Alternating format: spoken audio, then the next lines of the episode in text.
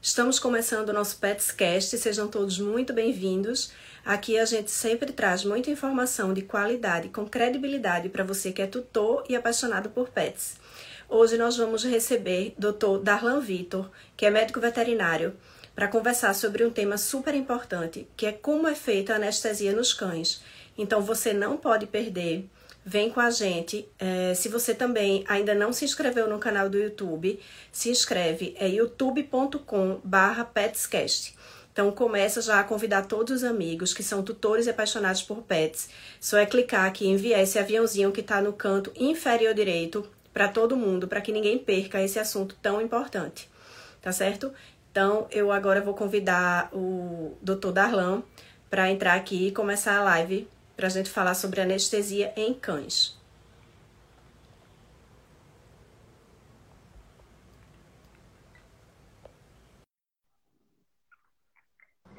Para que a gente comece. Oi, doutor Darlan, boa noite. Só posicionar um pouquinho. Boa noite, tudo bom, Bela? Tudo jóia. Tá me ouvindo bem? Tô, tô bem tranquilo, tá? Tô dando para ouvir direitinho. Joia. Então, é, as pessoas já estão começando a entrar. Eu quero dizer que eu estou muito feliz com sua participação aqui hoje no Petscast. Seja muito bem-vindo. É, eu queria Obrigado. que você começasse se apresentando para quem ainda não lhe conhece, doutor Darlan. Certo. Meu nome é Darlan Victor, né, como você já disse, tá? Sou médico veterinário, atuo na área de anestesiologia veterinária, tá? Aqui mesmo em Recife, tá? Recife e região metropolitana. É, sou atualmente aluno ainda de especialização da PAV, a gente nunca para de estudar, né? A verdade é essa que na área da medicina a gente tem sempre um aprendizado diário. Né? E hoje vou estar aqui hoje para colaborar um pouco com o podcast, né? com as dúvidas aí, as principais dúvidas, os principais receios que os clientes e tutores têm em relação à anestesia geral, né? a anestesia de cães, como a gente já falou no tema. Eu acho que muita gente tem, tem dúvidas é, sobre anestesia e não é um assunto que é muito abordado, né, doutor Darlan? Então... É, é um assunto bem assim, que os tutores têm aquele medo, aquele receio, né? Isso. E tem todo aquele impasse, e quando precisa ser anestesiado, o tutor fica muito preocupado, né? Passa aquela aflição, né? Tem toda essa questão também. É, então, eu queria começar, é, doutor Darlan, se eu podia falar um pouquinho, primeiro, uma curiosidade mesmo, é, que eu tenho, talvez outros tutores também tenham. Se o médico, vai ter, o, o anestesiologista, é anestesiologista ou anestesista? Ou tanto faz? É, anestesiologista, né, na linguagem acadêmica, e anestesista na linguagem mais comum para tutores dentro dos hospitais. Certo. Então, eu queria saber é, de você se o, o, médico anestesista, ele tem contato com os tutores antes de um procedimento cirúrgico, ou sempre que um, o cãozinho ele precisa receber é, uma anestesia, doutor Darlan, ou tudo é feito através de um de outro médico veterinário, né, que faz a abordagem, a, a, que conversa mesmo, faz a consulta com o tutor, e conversa direto, o médico veterinário conversa direto com você e você passa as instruções para o médico veterinário, ou se é esse contato seu direto com os tutores? Não, o contato ocorre realmente direto, tá? E se não ocorre, já está da forma errada. Porque o tutor geralmente ele tem as suas dúvidas, tá? Tem pontos que realmente só o anestesiologista pode responder para o tutor. O clínico está ali com suma importância, né? O clínico vai ser quem vai solicitar todos os exames tá, para o paciente, vai ver que o paciente está apto para o procedimento, tá? Existe hoje também a consulta anestésica, que é muito importante para a gente fazer junto com o tutor. O tutor ele tem várias dúvidas, ele não sabe o que, é que vai acontecer com o cão dele. Ele sabe simplesmente que vai ser anestesiado, mas ele não sabe como vai ser, como vai ocorrer, quanto tempo vai durar. São as principais dúvidas do, do tutor. O tutor vai ter dúvidas também em relação ao pós, tá? Que você vai ter que realmente explicar várias coisas. Então, é importante esse contato direto o tirar a dúvida, o deixar o tutor mais tranquilo em relação ao procedimento que vai ser feito. Porque se simplesmente você conversa com o clínico, não sabe quem vai estar anestesiando seu animal, não sabe quem realmente vai ter contato direto com seu animal, que vai estar ali com seu animal durante todo o procedimento. Então o tutor muitas vezes chega aflito, o tutor chega preocupado, muitas vezes é só uma castração, mas muitas vezes o animal dele está super mal, precisando realmente de um procedimento de intervenção que está entre a vida e a morte.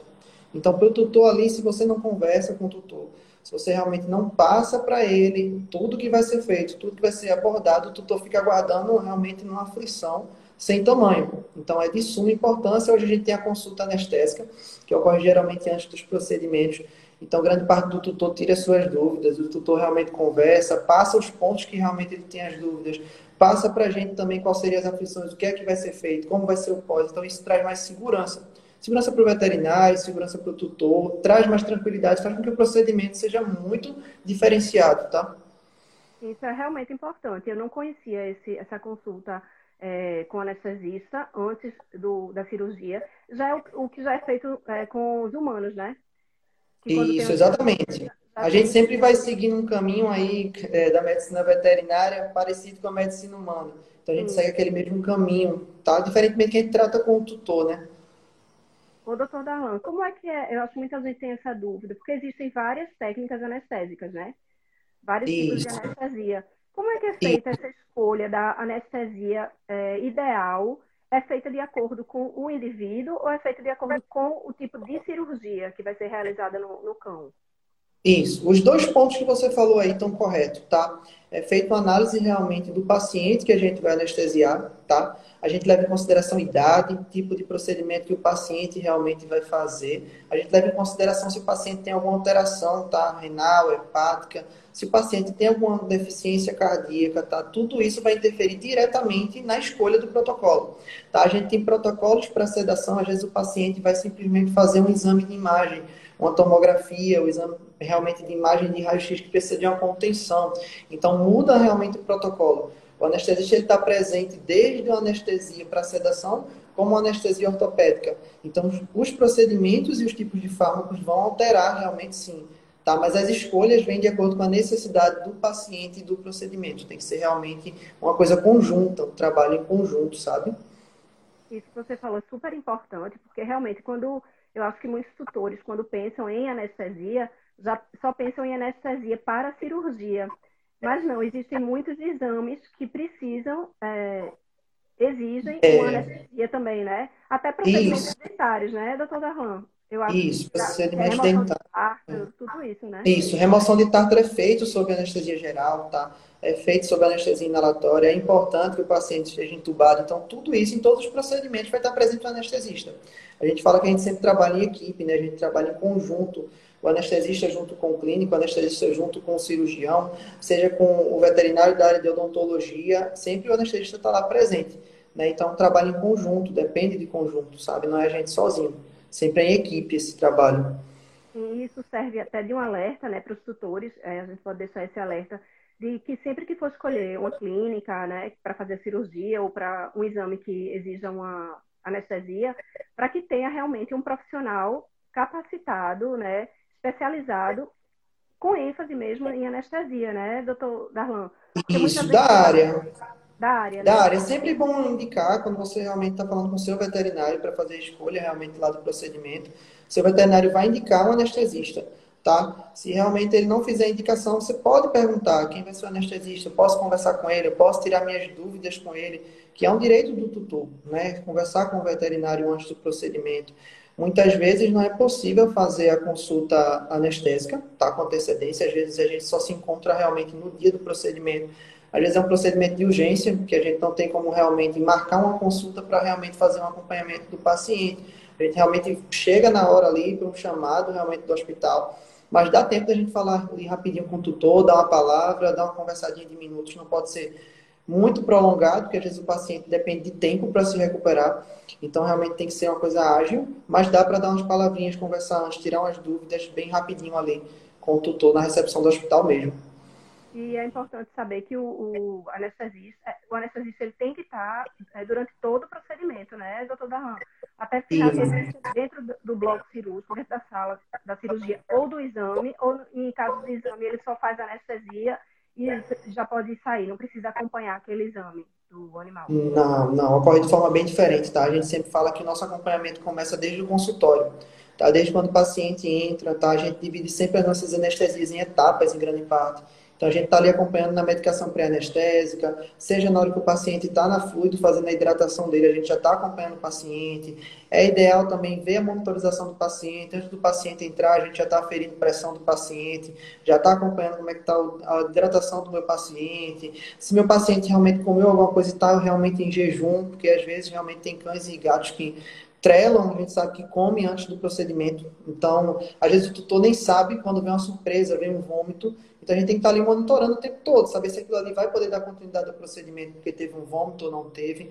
Tá? Como é que foi que o paciente passou de um dia para o outro seu estado físico, se for um paciente realmente para uma cirurgia corretiva, tá? ou seja, o paciente realmente melhorar em algum quadro que ele está precisando. Ou se realmente for uma cirurgia eletiva, que realmente é a cirurgia de castração que a gente tem mais comum né, hoje em dia, o paciente geralmente está mais tranquilo, o paciente já está preparado, já passou pela consulta anestésica, se torna bem mais tranquilo. Mas nem toda vez os procedimentos são tranquilos. Às vezes os procedimentos são procedimentos realmente de urgência. Então, a gente tem que estar tá acompanhando ali. Nós entramos na sala com o paciente, fazendo monitorização do paciente, tá? Hoje a tecnologia ajuda muito nessa parte, tá? A gente tem monitores aí bem modernos que fazem toda a análise cardíaca do paciente, análise respiratória, faz análise da temperatura do paciente, saturação de oxigênio, qualidade de gás, infinitas coisas, tá? Que a gente ali em conjunto consegue realmente trazer um conforto maior para o meu paciente, tá? Trazer estabilidade para o meu paciente. Porque o paciente realmente precisa estar ali bem relaxado, realmente em plano anestésico. Meu paciente tem que trazer depois um retorno de qualidade. O paciente não pode retornar de uma cirurgia sentindo dor sentindo nenhum incômodo, tá? A cirurgia em si, para o paciente, já vai estar tá tirando ele da rotina. Então, se você tem um incômodo a mais para o meu paciente, se eu tenho um paciente ali que está sentindo dor, vai ser aquilo um trauma para ele. Tá? Então, ele não, quando vier para o veterinário, ele vai carregar aquele trauma para o resto da vida, sabe? E é bem importante é, essa, essa, esse acompanhamento para o tutor, né? É, porque às vezes o, o, cãozinho vai fazer uma cirurgia e você não tem esse suporte da, do anestesista e quando o cão ele sai da cirurgia, é, sai às vezes, sei lá, meio agitado, né? Ou muito, isso, né? Quando essa questão, de, essa questão de tornar uma coisa bem particular de cada paciente, tá? Tem pacientes que realmente tornam mais agitado, pacientes que são mais tranquilos, pacientes que são um pouco mais sonolentos, ou seja, que demoram. Então, assim, isso é uma coisa bem particular. A gente sempre passa para o tutor. Tá? E geralmente o anestesista está junto, porque às vezes o tutor tem dúvida. Ah, meu paciente está um pouco enjoado, meu paciente está um pouco nauseado, meu paciente acordou agitado, o que é que eu vou fazer com o meu paciente? Tá? E geralmente nesse tempo o tutor está na clínica presente. Algumas vezes o tutor não está presente realmente na clínica, às vezes o tutor deixa, o animal vai para internamento. Mas a gente tem o pessoal do intensivismo, tá? o pessoal que está ali no internamento para fazer esse papel, tá? Junto, então com bastante experiência então, se realmente o tutor um dia ou alguém estiver assistindo aí, ah, deixei meu animal, o que é que aconteceu no pós com o meu animal quando ele saiu realmente da anestesia? Não, não precisa se preocupar. O pessoal do internamento está ali capacitado para esse pós-cirúrgico, é uma rotina deles, eles são super capacitados para essa área, então não precisa ter nenhum tipo de preocupação. Mas já tem aquele tutor que ele quer ficar no pós-cirúrgico, ele quer ver o paciente aí saindo da sala de cirurgia, quer falar antes de deixar no internamento com o paciente e tudo, quer ter o contato, sabe? Sim. E não tem problema, né? Também. Pode. Não, pode... não tem problema nenhum. É, segundo as regras dos hospitais, né? Cada hospital tem sua regra básica, mas geralmente nenhum hospital limita isso do tutor, não, sabe? Esse contato. Eles realmente deixam bem à vontade o tutor nessa doutor, área. O doutor Darlan, existe hoje algumas técnicas, são, existem várias técnicas é, de, de, anestesia, né? A inalatória. A inalatória, hoje a gente tem. A inalatória Pode... seria a mesma coisa de geral, é geral também? É, ela se torna anestesia geral sim, tá? O que vai mudar é que o fármaco utilizado ali para a hipnose do paciente vai ser em forma de vaporização, tá? Ele vai passar por uma máquina de anestesia, aquela máquina vai fazer a função de vapor, a gente vai conseguir ali realmente regular a necessidade que o paciente precisa de anestésico, a carga anestésica, tá? A concentração anestésica. Então, quando passar que for o paciente, tá? Tem que estar tá sempre entubado, o paciente é entubado com tubo ET, tubo endotraqueal, então a gente deixa ali a monitorização. Hoje se fala muito da inalatória pela recuperação rápida que o paciente tem, tá? Mas é como a gente sempre fala, não é o tipo de anestesia, é o profissional capacitado que está escolhendo a melhor técnica, tá? Antigamente a gente tinha técnicas mais ultrapassadas, tá? De anestesia geral injetável, tá? Hoje a gente já tem técnicas mais avançadas, então a, a gente não deve se prender muito ao tipo de anestesia. É, eu sempre digo a, aos pacientes, né, quando eu vou fazer ali uma medicação pré-anestésica, ou vou fazer mesmo qualquer medicação injetável, como analgésico, o tutor é o primeiro a perguntar, mas não é inalatória, doutor? Por que está aplicando no meu cachorro? Porque realmente está dando uma injeção nele de alguma coisa, está aplicando um fármaco aqui.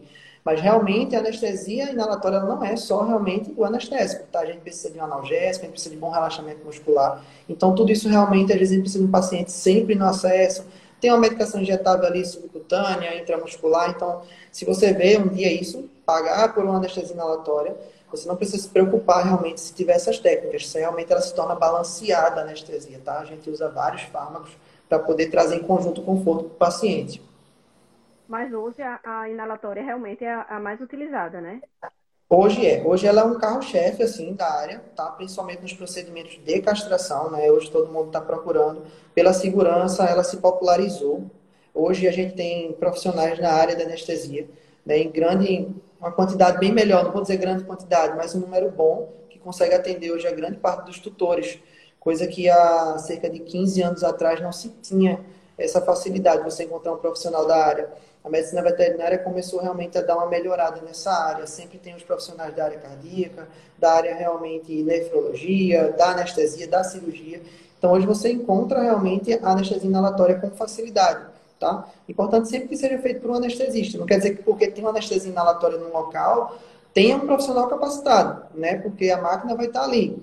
Mas se você não souber dirigir uma Ferrari que lhe dão, você realmente não vai fazer uma coisa bem feita. Então, realmente seria mais o profissional, você focar mais no profissional que vai realmente lhe atender, tá? Seria mais esse foco aí.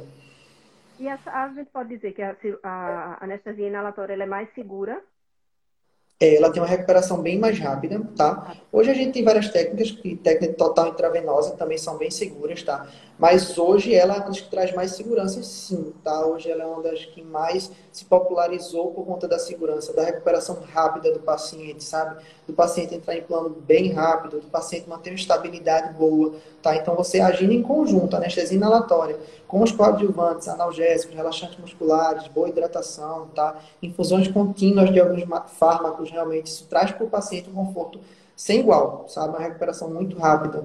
Diferente de antigamente, há 10 anos atrás, quando o paciente saía de uma cirurgia, ele saía prostrado. Tá? Hoje tem a maioria dos pacientes, tá? não vou dizer todos, porque existem exceções, eles saem do bloco cirúrgico, eles estão andando, vão para o tutor andando, tá? recupera com cerca de 20 minutos o animal já está andando, o animal já consegue realmente comunicação com o tutor. Então isso traz a tranquilidade para o tutor. Ele está vendo que o animal dele está bem, está andando ali, está confortável, saiu da cirurgia e andou. Né? Então o tutor fica muito mais tranquilo com isso. E a gente também, como veterinário, nós ficamos bem, bem satisfeitos com o resultado. E essa questão do, de reação, de que cada cão vai ter é, na, na, depois da anestesia, como ele vai acordar, se ele vai estar mais agitado, ou se ele vai estar mais sonolento, isso aí realmente é, vai depender de cada indivíduo, né, doutor Darron? Isso é bem particular, exatamente. A gente não tem uma previsão, a gente às vezes sempre diz que aquele paciente que realmente é mais agitado quando dormiu, ele vai tornar de forma mais agitada. O paciente que é mais tranquilo, tá? Porque tem aquele paciente que realmente chega na clínica com trauma, ele é aflito, ele vê o ambiente, ele já fica nervoso, então a gente tem que fazer um pré-anestésico para ele, tá? Para poder realmente dar uma estabilizada no paciente. Depois o paciente vai para o procedimento porque realmente pacientes que são agitados, eles geralmente se tornam agitados, tá? Então, a função de alguns fármacos realmente é reduzir isso. Mas aí, se o anestesista analisa o perfil do paciente, vê realmente os protocolos que o paciente precisa, e geralmente consegue estabilizar o paciente, ele sai bem tranquilo, sai brincando, sai feliz ali do, do bloco cirúrgico, sem nenhum estresse, sabe? Se recupera em cerca de 10 dias de tudo. E a, a, questão da importância, é bom o senhor falar, a questão da importância dos exames, dos exames pré-cirúrgicos, né? É, e muitos tutores é, se questionam, assim, até os profissionais, por que tem que fazer tanto exame antes da, de uma cirurgia? Mas realmente é importantíssimo, até para uma cirurgia de castração, que é considerada uma cirurgia simples, né? Mas toda cirurgia, uhum. cirurgia ela envolve riscos. É, exame, acho que é, cardiológico. É, pronto. É, em sessão de exame, geralmente, né, sempre é solicitado hemograma do paciente, exame bioquímicos, tá? Para a gente ver realmente como estão as funções hepáticas, funções renais, tá? A gente se pede dosagem de glicose na maioria dos casos. A gente pede também o risco cirúrgico, que a gente chama, né, que consiste basicamente no ecocardiograma e eletrocardiograma, tá? Esses são os exames, assim, de eleição que sempre pedem. Essa semana até você falou, e eu estou lembrando, uma tutora relatou comigo, ela disse é, você está pedindo todos os exames que são necessários. Eu liguei para uma clínica ou eu fui no consultório, não sei o certo, não sei o local, por questão de ética, e assim, não me foi pedido nada disso. Não pediram nada para o meu cão. Disseram que o dia da cirurgia era dia X e meu animal só precisaria estar tá indo em jejum. Então, assim, como é que você vai saber realmente se o paciente tem uma alteração cardíaca, se tem uma alteração realmente ali que precise de manobras para trazer um conforto maior para ele, que traga menos riscos. Então, isso aí traz realmente da medicina humana para a medicina veterinária uma lição aí de risco. Ou seja, a gente foi realmente capacitando a área da veterinária e a área da veterinária hoje faz todos esses exames. Então, assim, minimiza o risco. Hoje tem artigos que já diz que a cada anestesia bem feita, tá, com um profissional veterinário, é um caso de óbito para 100 mil casos realmente de pacientes que saem da cirurgia bem. Então, você tem um número muito pequeno. Tá? Em relação à medicina humana, a gente ainda é um pouquinho inferior em relação à medicina aos números de óbito, tá? mas a gente já chegou bem próximo. Isso é um, um marco ótimo para a gente da veterinária, sabe? E qual seria a outra técnica também que é mais utilizada? Porque realmente eu só escuto falar em anestesia inalatória. Não todas as consultas que eu fiz, até para castrar meu, é, meu pet mesmo, todos os médicos que eu consultei só falaram em anestesia inalatória. Mas existe algum, outra, algum outro tipo de anestesia que ainda é utilizada hoje, doutor Darlan? Se utiliza, tá? Se utiliza sim alguns fármacos de forma intravenosa, tá?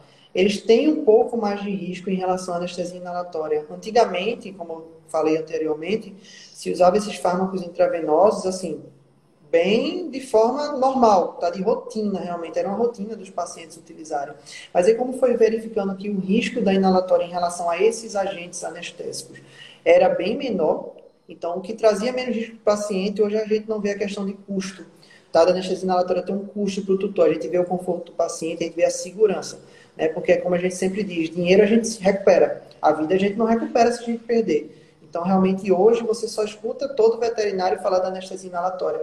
Tá? Todo cirurgião hoje ele gosta da anestesia inalatória. Na verdade, bons cirurgiões ele preferem ter sempre o anestesista junto ali, Hoje as equipes são realmente equipes fechadas nos hospitais grandes, assim. Sempre tem a presença do anestesista, sempre aquela equipe realmente que trabalha em conjunto, sempre cada um na sua parte ali fazendo o melhor e trazendo o melhor resultado para o paciente. Mas hoje você só vai ouvir falar em grande parte da anestesia inalatória, tá? Como carro-chefe aí no mercado. Sim. É, deixa eu fazer um, um, ler um comentário. É, boa noite, doutora Isabela Alcântara.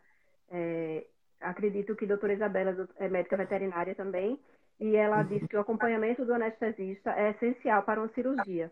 Traz todo o suporte e segurança para o cirurgião. Isso, exatamente. Exatamente. É onde a gente estava no ponto aí que a gente diz de equipe, né? Então, o anestesista está ali sempre, desde o procedimento para exame até o procedimento cirúrgico dos mais pesados, tá? Seja cirurgia ortopédica, seja cirurgia de coluna, tá? Tem que ter esse profissional na clínica. Tá? Então, o tutor tem que ter o contato e conversar com ele, tem que sempre exigir que tenha. Tá? Às vezes você vai chegar em algum local que realmente possa não ter, tá? seja locais que tenham uma carência maior de profissional, seja regiões mais de interior, a gente não tem uma região que tenha a tendência a ter uma demanda tão grande nessa área, mas é sempre importante. Para nós que somos aqui da região metropolitana, mais centro, né, a gente tem várias clínicas aí, várias opções de, de realmente procedimentos com anestesia inalatória e com anestesista sabe, com pessoas realmente capacitadas para essa área.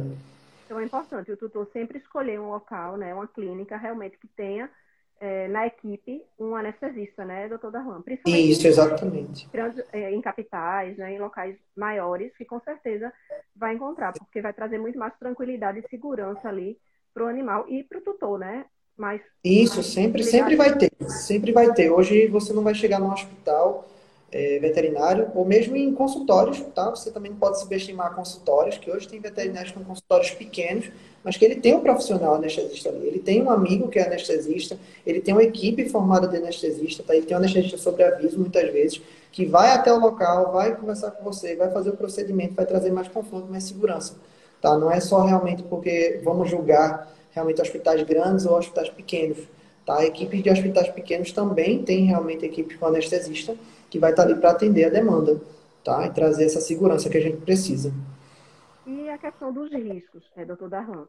Esses riscos, eles é, são... O que é que pode, pode acontecer, por exemplo, com um cãozinho que vai se submete a uma, uma anestesia inalatória? Qual é o, o que tipo de risco? Que a gente sabe que pode ser mínimo, mas que existe, né? Entendi. É, a gente sempre conversa com o tutor, né, que organismo é uma coisa muito particular né? Cada um tem o seu organismo, isso seja nos humanos, seja realmente na veterinária, tá? Então, assim, a gente sempre diz pro tutor, ah, meu cão só vai realmente fazer uma castração. Tem um risco de ter uma complicação? Tem, tá? Cabe ao anestesista sempre estar ali no papel de ajudar nessas complicações, tá? E nem sempre a complicação cirúrgica se deve ao anestesista, né? É um papel de equipe, é um papel ali que tem que conversar com o cirurgião também, tem que realmente ver onde é que foi o ponto que pode ser corrigido. Mas tem os riscos, tá? São mínimos e são muito minimizados com os exames pré-cirúrgicos, isso aí é fato, a gente não pode negar. Os exames pré-cirúrgicos aí têm uma colaboração de 90%, tá? Nessas complicações, porque a gente prevê o que realmente pode ter de complicação. A gente sabe o que é que o paciente ali pode ter por uma deficiência que ele tem cardíaca, por uma deficiência que ele tem hepática, por uma deficiência que ele tem renal. Então a gente já faz manobras para que aquilo não chegue a acontecer. Tá? Não está livre de acontecer, pode acontecer. Mas realmente a gente fazendo as manobras, a gente quase não tem problemas nem complicações durante os procedimentos. E os, esses exames, esses exames que exigem a, a anestesia, eles também exigem é, que faça algum, algum exame, assim, antes do exame, eu não, não sei se eu estou sabendo me expressar, mas, por exemplo, vai fazer um exame que exige a sedação, né? A anestesia. Já uhum. vai direto para a Entendi, entendi, entendi seu ponto. Um paciente que vai fazer, por exemplo, tomografia, que já é um exame, como é que ele vai fazer um exame para o exame, não é isso? Seria essa colocação? Exatamente, exatamente. É, veja bem, se faz sim, tá? Se faz, a gente realmente sempre pede o cardíaco, Muitas das vezes a sedação ela não tem muita alteração tá, em relação ao parâmetro hepático renal do meu paciente. Tá? O parâmetro hepático renal ele se dá mais pela carga de anestésico que a gente faz realmente para o procedimento cirúrgico. A sedação ela realmente tem um poder bom mas assim, bem rápido, tá? Uma coisa curta. Às vezes a gente precisa de uma tomografia, um paciente que fica ali sedado, tá? O paciente não precisa realmente estar tá num plano anestésico profundo, ele precisa estar tá simplesmente imóvel, tá? Ele pode estar tá com total consciência. Então é uma coisa muito mais leve que a gente utiliza como anestesista. Existe hoje também sedações que tem reversor, tá? A gente faz a sedação do paciente em cerca de 2 a 3 minutos, depois que termina o procedimento, a gente pode reverter o paciente sai andando. Então, o paciente sai andando de uma, de uma tomografia, o paciente sai andando de um raio-x. Tem fármacos hoje que traz essa toda atualização para a gente. Ou seja, ele é um fármaco de ponta, que ele realmente faz uma reversão. Ele age fazendo todo efeito contrário da sedação. Ou seja, o paciente anda, o paciente acorda, sai como se nada tivesse acontecido, sabe? Uhum. É, a Nath Cíntia comentou aqui, doutor Darlan, muito competente, excelente no trabalho que faz. Parabéns. Já estou aproveitando para interagir com o Seth, senão depois a gente se perde aqui. Não sei mais Verdade. comentários. Ô, doutor Darlan, muita gente, eu escuto muita gente, muito tutor, é, com receio de fazer o, de fazer o procedimento de é, remoção de tártaro, né? Uhum. Do, dos cães, justamente porque diz, ah, mas é, não, não quero fazer, tenho medo porque exige anestesia. É, falou de anestesia, como a gente disse, né? Falou de anestesia, o tutor fica com medo. E o procedimento de tartarectomia, tá? Ele é super importante que o paciente esteja realmente sob anestesia geral, tá? É, hoje, qualquer procedimento é, odontológico, ele está sujeito a ter uma extração no meio do procedimento, tá? Diferentemente da gente, que acaba fazendo um planejamento, vai ao dentista, faz um acompanhamento, então a gente sabe quando vai realmente precisar fazer extração de um dente, no cão ocorre de forma diferente. Às vezes tem cão que não deixa o tutor realmente ver que tem uma complicação naquele dente, e realmente, quando vai um, fazer o exame ou realmente fazer o procedimento, se vê a necessidade de extração. Então, não tem como você fazer extração um paciente sob sedação. Tá? Se se faz isso, é de forma errada.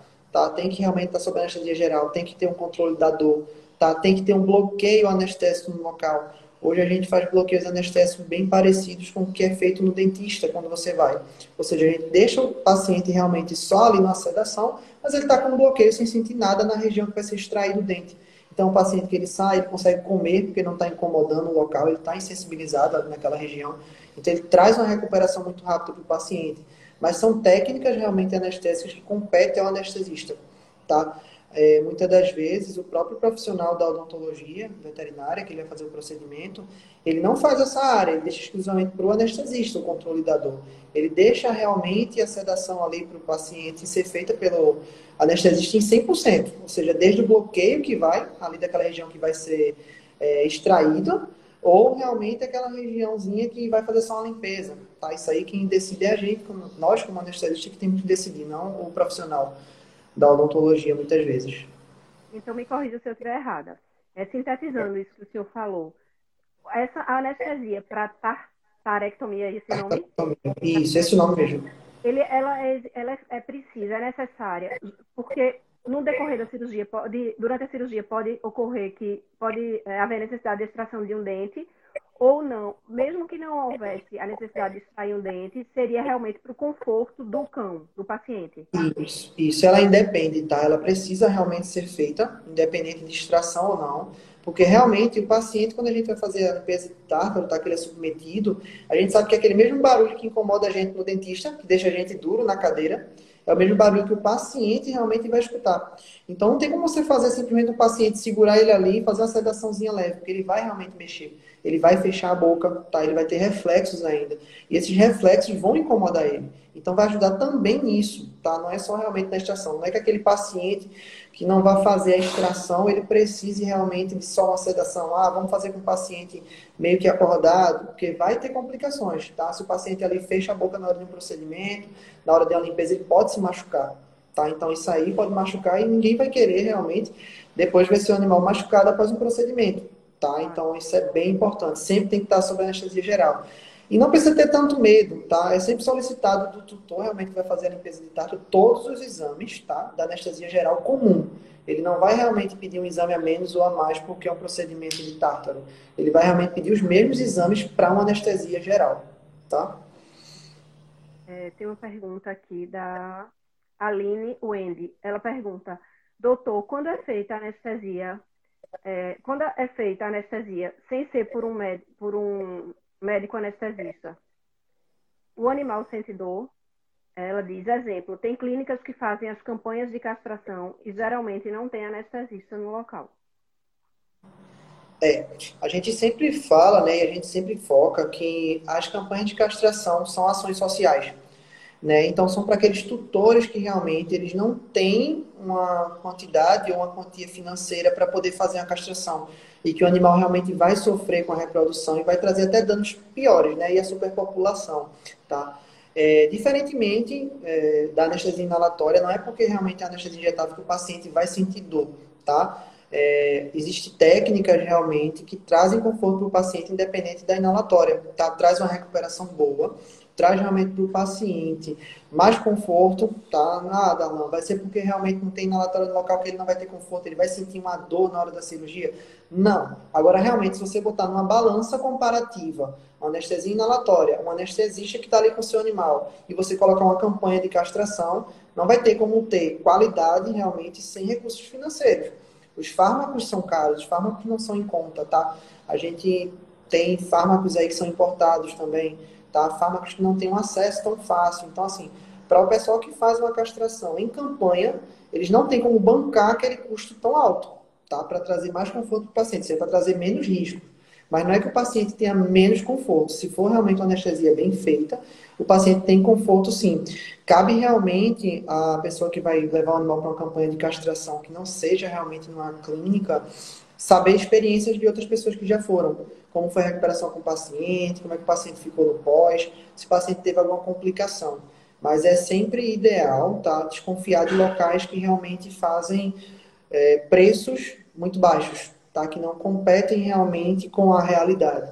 Isso aí você não vai ter como saber. É um trabalho de confiança, porque se eu digo para você que eu estou fazendo anestesia inalatória dentro do bloco, ali dentro do bloco só é eu e o paciente.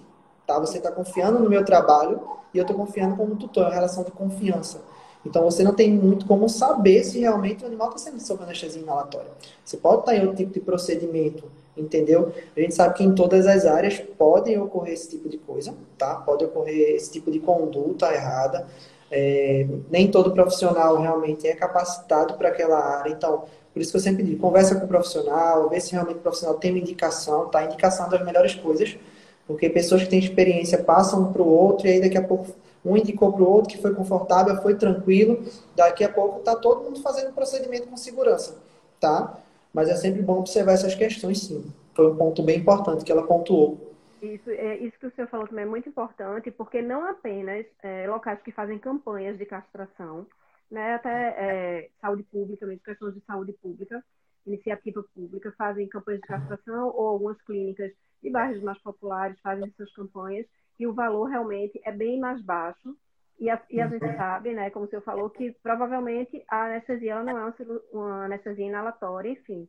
Mas também, uhum. para o tutor observar, é super importante, é, clínicas mesmo que atendem no dia a dia e passam realmente um valor de castração, você fazendo uma comparação ali, muito abaixo do valor praticado no mercado, né? A gente sabe que, claro, é, existem exceções, existem parcerias, por uhum. exemplo, na BTPET a gente tem parceria com várias clínicas, né? É uma associação sem fins lucrativos, então a gente está sempre em busca das melhores soluções para os tutores e para os pets, mas, tirando essa questão, é bom o tutor estar tá sempre alerta para clínicas que ofertam valores muito abaixo, assim, que fica, é muito discrepante para o valor praticado no mercado. Então é bom ligar o alerta. A gente não está dizendo que não é de qualidade, enfim, mas é bom uhum. ficar alerta, né, doutor Darron? Ficar alerta em relação a isso, a preços muito abaixo, tá? preços fora de mercado, preços que realmente não competem com outras clínicas que têm a mesma qualidade. Tá? Isso aí é bom realmente sempre o tutor tá vendo. Pode ocorrer, pode ocorrer que tenha um bom profissional e por um preço mais em conta. Mas é sempre bom estar tá alerta ali no local para ver se realmente está tendo um serviço que está sendo oferecido, vai atender sua expectativa, né? E a expectativa do seu campo. E outra coisa, se acontece alguma coisa durante a cirurgia, se o, o PET, do mesmo jeito que o humano pode ter, tem tanta gente que vai fazer uma lipoaspiração e tem complicações ali é, depois da, da, anestesia, né? Tem alergia, anestesia, enfim. Se acontece uhum. isso com um cãozinho que está no bloco cirúrgico, passa mal, alguma coisa, tem alguma intercorrência, quem tem que intervir ali na hora é o anestesista? Isso. Geralmente, se competir naquela área ao anestesista, sim, tá? É, porque a gente tem tanto a parte cirúrgica, ou seja, a parte de sangramento do paciente, parte onde está sendo feito suturas, etc, etc. E a gente tem aquela parte do anestesista, que vai estar tá monitorando ali pressão arterial, vai estar tá monitorando realmente a questão da frequência cardíaca, mas realmente tem que se intervir. Independente do procedimento, tá? Se o animal está ali passando mal, foi por conta da anestesia, o cirurgião está ajudando o anestesista. Se precisar de uma massagem, a gente sempre tem, às vezes, um auxiliar veterinário na cirurgia ou um estagiário no bloco, tá? Geralmente, a grande maioria dos cirurgiões, eles têm um auxílio, tá? O cirurgião, ele não opera só, ele opera realmente com alguém ao lado. Então, ali a gente vai estar em conjunto em equipe. Mas se o animal realmente tiver qualquer complicação, vai ser primeiro feito as melhores técnicas para poder recuperar o paciente, tá? Não se sai realmente para comunicar ao, ao tutor que o paciente está passando mal, porque às vezes não dá tempo de fazer isso. Tá? E o tutor ele não vai colaborar em nada, ele vai só ficar aflito lá fora.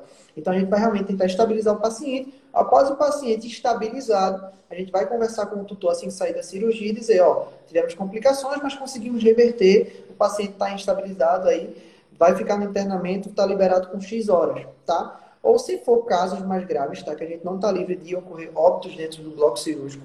Não em relação a castrações, que é muito mais raro, mas em relação a procedimentos que realmente o paciente está com processo hemorrágico, o paciente é um paciente oncológico, o paciente sofreu um atropelamento, um trauma, então isso aí não está livre realmente de acontecer um óbito. Tá? A gente tem que estar tá ali pronto para, se ocorrer um óbito, conversar com o tutor, dizer realmente o que ocorreu, fazer o máximo, mas às vezes realmente pode ocorrer óbito. Tá? Isso aí não está livre, não.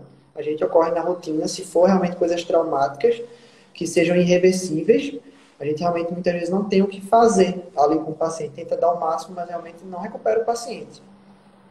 É, e tem cirurgias realmente que são bastante delicadas, né? Que até o médico acho que conversa com o tutor já para preparar, dizer, olha, a cirurgia. É que eu já vi casos de, de amigos tutores que perderam o animalzinho é, logo após a cirurgia, porque houve parada cardíaca e o uhum. animal veio a óbito, mas realmente o tutor ele já tinha sido instruído, já tinha já estava bem preparado de que a cirurgia era uma cirurgia delicada. Né? Tinha toda Isso, esses procedimentos, sempre a gente conversa, sabe, com o tutor antes. A gente está fazendo o máximo, a gente está fazendo o que pode, a gente está fazendo o melhor pelo seu paciente. Mas seu paciente tem tantos por cento de chance de realmente viver ou não. Geralmente o tutor sempre opta por fazer. Ele não tem escolha ali. Ele tá, o animal está precisando da intervenção cirúrgica. Ou ele faz, ou ele vai falecer ali na recepção da clínica. Então, o animal entra para a cirurgia, o tutor fica ali fora aguardando, às vezes, muitas vezes, né, nem às vezes, muitas vezes, aflito, preocupado, mas ele está sabendo que ele está fazendo melhor pelo paciente, tá? ele está fazendo melhor pelo pet dele, ele está fazendo ali o que está ao alcance dele. E a gente, como equipe, também fazendo o máximo para que aquele paciente se salve. Tá? A gente sempre diz que a gente dá o máximo, porque a gente nunca sabe o paciente que vai se recuperar ou não.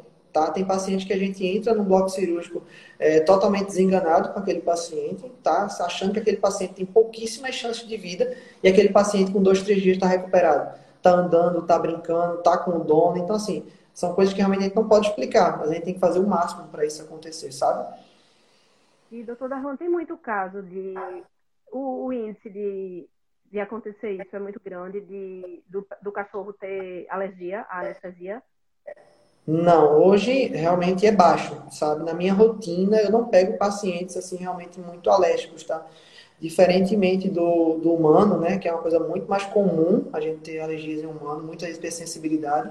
Muitas das vezes o tutor já informa, ó, esse paciente já tomou tal analgésico, teve alergia, já tomou tal medicamento, teve alergia. Mas geralmente os fármacos que são utilizados hoje nos pacientes não causam nenhum problema assim realmente de alergia no paciente tá? de comprometimento realmente do paciente. Se é aquele paciente rígido que a gente fala, o procedimento realmente vai ser um procedimento bem tranquilo, que aquele paciente está saudável, vai castrar, ou muita gente vai fazer uma limpeza de tártaro, vai tirar um nódulo na pele, então são procedimentos simples, tá? É muito mais arriscado quando são procedimentos de pacientes de risco, tá?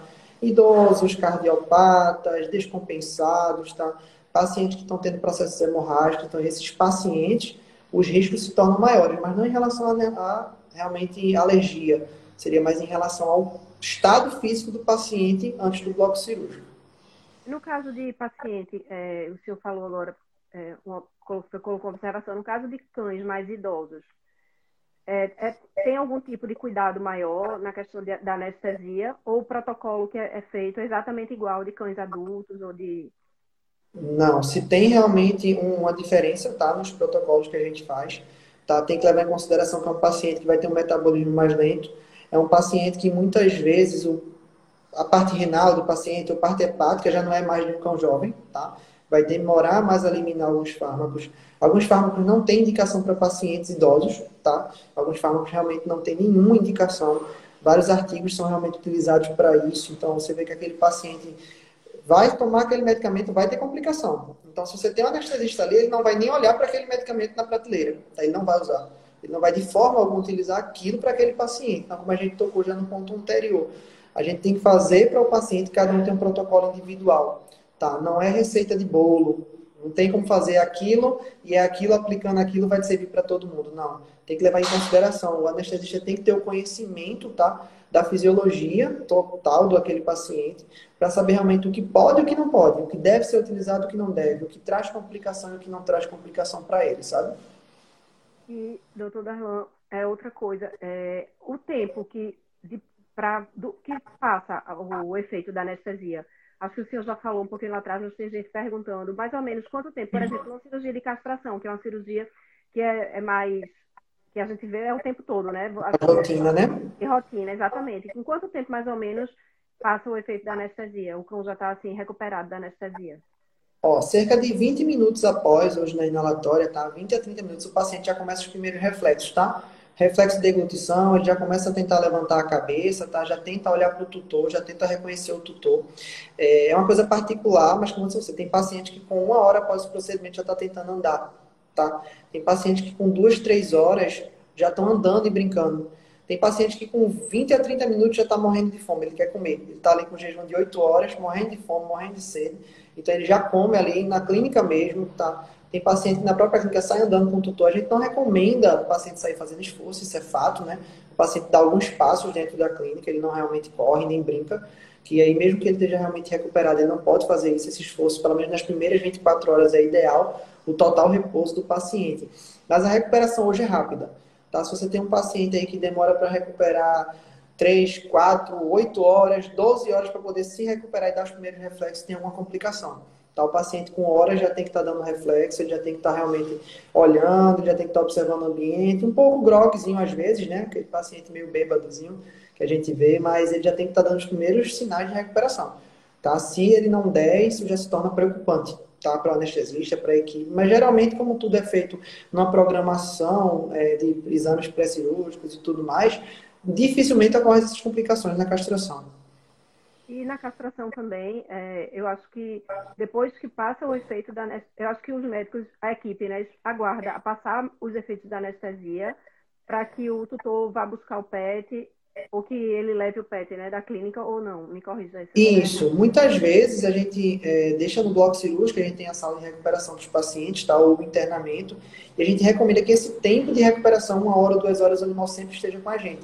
Tá? A grande maioria da, dos animais ficam internos, tá? Após o procedimento, é ideal 24 horas de internamento, porque a gente tem que monitorar o paciente, tá? Ou seja, ver a pressão do paciente, como é que tá, se estabilizou, ver realmente se o cardio já está normal, ver se tudo está estabilizado, porque todas as drogas vão mexer um pouco com o sistema do animal, com a hemodinâmica, por mais que seja mínima, mas vai realmente mexer um pouco. Então a gente precisa de um acompanhamento pelo menos de 24 horas, tá? A gente sabe que realmente tem locais, como foi citado aí, onde faz castração em campanhas, que não é possível fazer isso. Sabe, o tutor é que faz em casa esse acompanhamento, mas é como eu sempre digo, campanha de castração, tá? As campanhas realmente em ONGs, em hospitais públicos, elas são feitas com foco para pessoas que realmente não podem, não têm condições. Tá? Às vezes no Brasil a gente tem aquele costume de é, tá ali é público, vamos usar.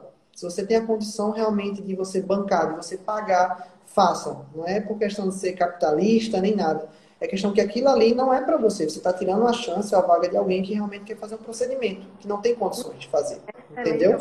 Excelente observação, doutor Darlan. É, eu já conversei com outros profissionais e realmente é, eles veem muito isso, pessoas que não precisam, tirando vagas né, de pessoas realmente que, que precisam, que não têm condições é, para bancar, né, para custear um determinado procedimento. Né? Então, se você tem condições, realmente deixe aquele local aquele local que é público, que tem um valor mais acessível para realmente quem, quem precisa, né? Isso, exatamente, para quem precisa. E assim, você vai trazer mais conforto para o seu paciente, né? Você vai ter um custo maior, mas o seu paciente não tem dinheiro realmente que traga ele de volta se ele tiver uma complicação, né? Ali você está gastando dinheiro que é recuperável, tá? E realmente a vida do seu pet pode não ser recuperável por uma economia, entendeu? E você pode estar tá dando chance também para o um outro pet é, viver, né? Isso, exatamente. Verdade. É, eu quero pedir licença para dar boa noite para doutor Alisson de Sá, que acabou de entrar. Doutor Alisson, prazer. É, o senhor está aqui conosco. Muito obrigada aí por, pela presença. E doutor Darlan, a Aline, ela fez uma pergunta. Ela perguntou, doutor, existem procedimentos que duram horas. Quando é feita a anestesia local, essa anestesia tem que ser feita mais de uma vez para durar mais tempo ou não precisa? Não, hoje na eleição de fármacos, tá? Quando a gente vai escolher, que a gente sabe que o procedimento demanda aquele tempo maior, tem fármacos que têm uma duração bem maior, tá? A gente não fica trabalhando realmente dando mais doses, tá? A gente já faz a dose calculada ali no local do paciente, sabe que aquela dose ali pode durar 8 horas de insensibilização à analgesia da região, ou sabe que se realmente for uma região que não precise de muito tempo, realmente de analgesia e de insensibilização, a gente faz realmente um fármaco que dure menos, duas a três horas. Tá? Então, essa escolha de fármacos que vão fazer os bloqueios do paciente, do membro, tá? de ramo espinhal do paciente, é realmente de acordo com cada procedimento. Cada procedimento tem a escolha de um fármaco de tempo de latência maior, sabe? Essa questão de anestesia local, agora eu que fiquei na dúvida com a pergunta dela. É, existem cirurgias que têm anestesia local e outras que têm anestesia geral em cães, da mesma forma que, que é feita para humanos, é isso? Isso, isso. Existe então, anestesia. Pode falar. De algum procedimento, desculpa eu interromper. O exemplo de algum procedimento que é, precise somente de uma anestesia local. Pronto. Geralmente procedimentos, às vezes, de alguns tipos de verruga, tá? Onde se faz criocirurgias, por exemplo. Para criocirurgias a gente só faz bloqueios locais, tá? Faz o bloqueio local ali, às vezes é uma verruguinha muito pequena, uma coisa na pele, superficial que não vai trazer muito incômodo para o paciente, tá? Que sob uma contenção de sedação, o paciente realmente vai apenas fazer o bloqueio, sedação com bloqueio e vai realmente conseguir fazer o melhor para o paciente ali. Ou seja, não precisa de anestesia geral dos riscos que existe de anestesia geral muitas vezes para um procedimento mínimo, tá? Muitas vezes a gente trabalha também com o conjunto, tá? Do bloqueio da anestesia local junto à anestesia geral. Isso se faz muito em cirurgias ortopédicas, tá? A gente hoje em dia, a gente consegue fazer os bloqueios daquela região que a gente vai operar. Ou seja, o paciente vai ser submetido a uma cirurgia de fêmur, a gente faz o bloqueio só da região nervosa ali do fêmur. Tá? O paciente vai fazer uma cirurgia só de, do membro anterior, membro posterior a gente bloqueia, tá? A gente tem a tecnologia de neuroestimulação para que a gente acesse os locais, acesse os nervos, faz aquele bloqueio naquele membro e deixa aquele membro insensibilizado. Então a gente consegue diminuir a carga anestésica para o paciente, consequentemente diminuindo também os riscos para ele, tá? E o paciente com cerca de 20 minutos depois do procedimento ortopédico está acordando. Está tá acordando, está conseguindo apoiar a outra pata, porque sempre que opera um membro, o outro fica ali sobrecarregado, então a gente tem que ver como é a adaptação do paciente.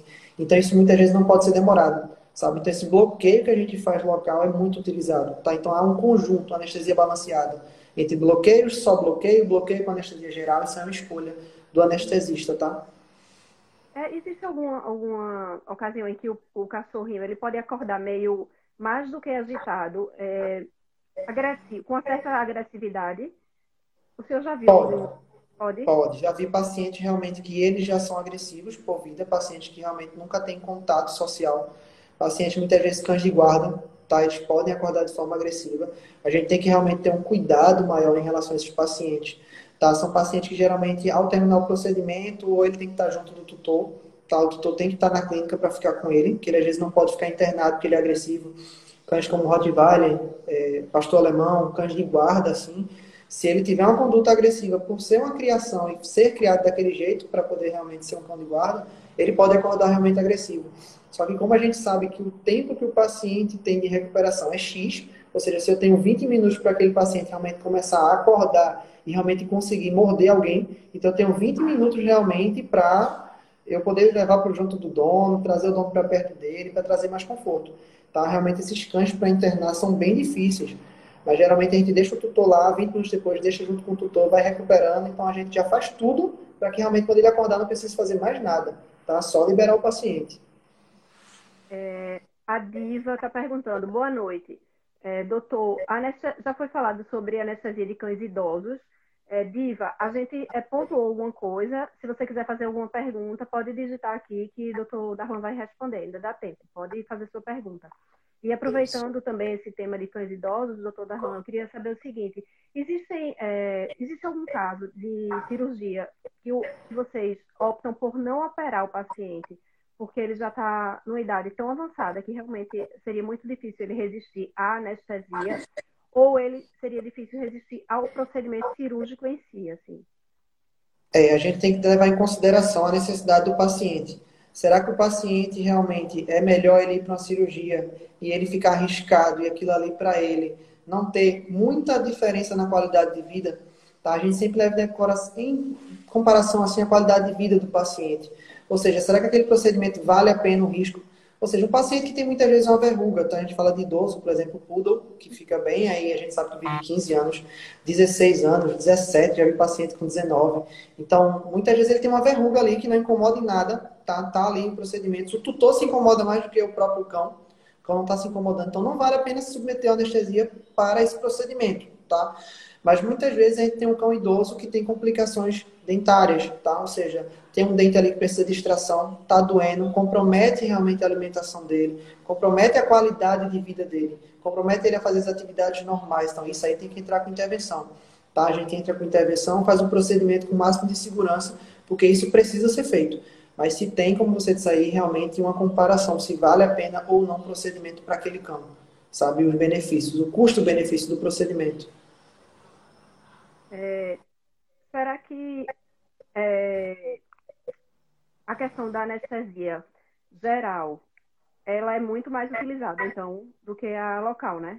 Acho que mais de 90% das cirurgias seria feito com anestesia geral. É isso? É, é. Geralmente os bloqueios locais, tá? Estão mais atrelados a cirurgias ortopédicas, tá? Cirurgias de mandíbula, cirurgias realmente odontológicas, tá? Que se usa muito bloqueio, ou cirurgias de nódulos, tá? É, às vezes também a gente pode utilizar em procedimentos maiores, tá? Até em OSH se utiliza também alguns bloqueios, tá? Mas hoje a anestesia geral ela é mais disseminada do que a própria sedação, como você diz, né? A sedação é a coisa mais mínima para procedimentos muito pequenos. Geralmente a sedação hoje, é, alguns veterinários que são clínicos mesmo, eles dominam essa área. Então eles conseguem fazer uma boa sedação. Eles conseguem ter confiança para fazer uma sedação. Quando parte para anestesia geral, ele já prefere o anestesiologista. Muitos clínicos, às vezes, não preferem nem tocar nessa área. Eles preferem que seja um anestesista para tudo, desde a sedação até a cirurgia geral, sabe? Então isso vai da conduta de cada veterinário. Mas a anestesia geral corresponde a uma parte bem maior do que realmente o bloqueio local ou a anestesia local. É, eu acho, doutor Darlan, que a gente conversou, abordou muita coisa né, de anestesia. É, uhum. Se o senhor quiser falar alguma coisa que a gente não falou, só para a gente não deixar que a live seja cortada, né? Que eu, eu costumo dizer que quando eu estou no presencial, no podcast, no estúdio, eu não me preocupo com horário, né? Que lá a gente passa duas horas, três horas conversando, mas aqui a gente tem esse tempo aqui do Instagram, então eu estou é. de olho aqui no relógio.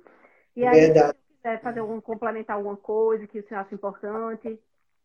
Uhum.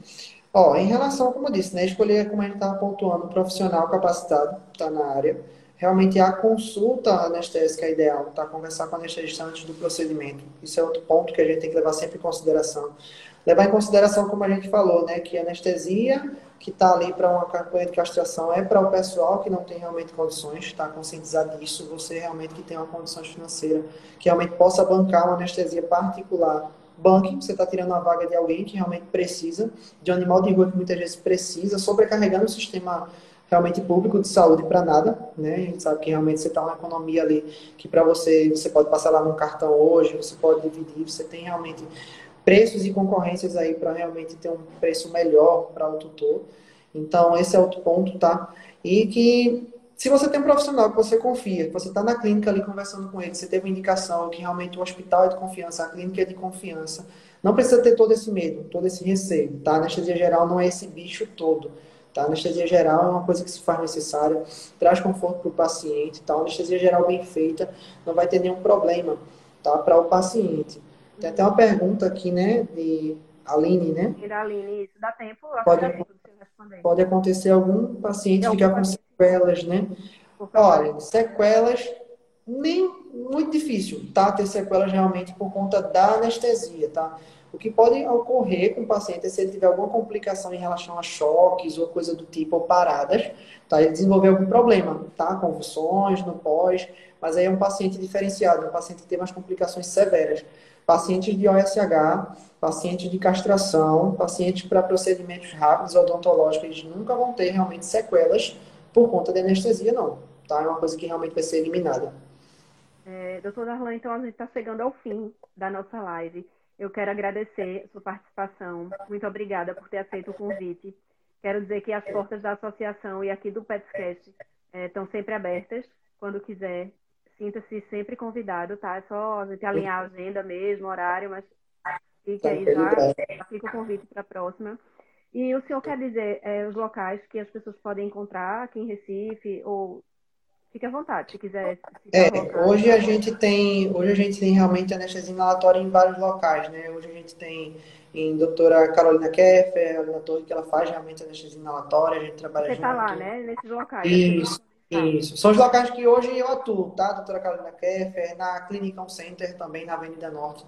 Eles têm trabalho né, com a gente como anestesista. Eles têm também, a gente trabalha na Planeta Animal em Olinda. Ou seja, é uma infinidade, sabe? O anestesista ele anda bastante. É. Mas esses locais são os mais pontuais, tá? Que a gente encontra, tá?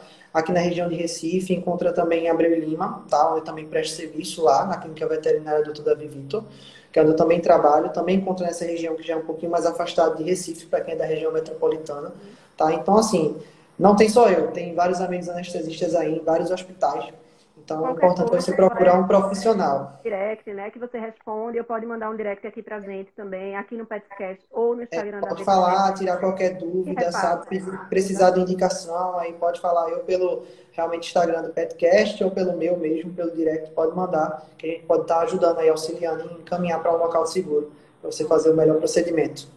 Combinado. Então, eu quero agradecer mais uma vez sua presença e dizer aqui que quem ainda não se inscreveu no canal do YouTube, se inscreve lá, é youtube.com/petscast. Amanhã a gente tem episódio ao vivo, direto do estúdio, então vocês não podem perder. E para não perder nenhum conteúdo, se, é, segue aqui o Instagram do Petscast Oficial, segue o Instagram de Dr. Darlan, tá aqui no, a gente vai deixar aqui no, na descrição do, desse, dessa live que vai ficar salva. E a gente espera vocês no próximo podcast. Doutor Darlan, muito obrigada. Boa noite. Obrigado, boa noite. Até a próxima. Até a próxima. Obrigada.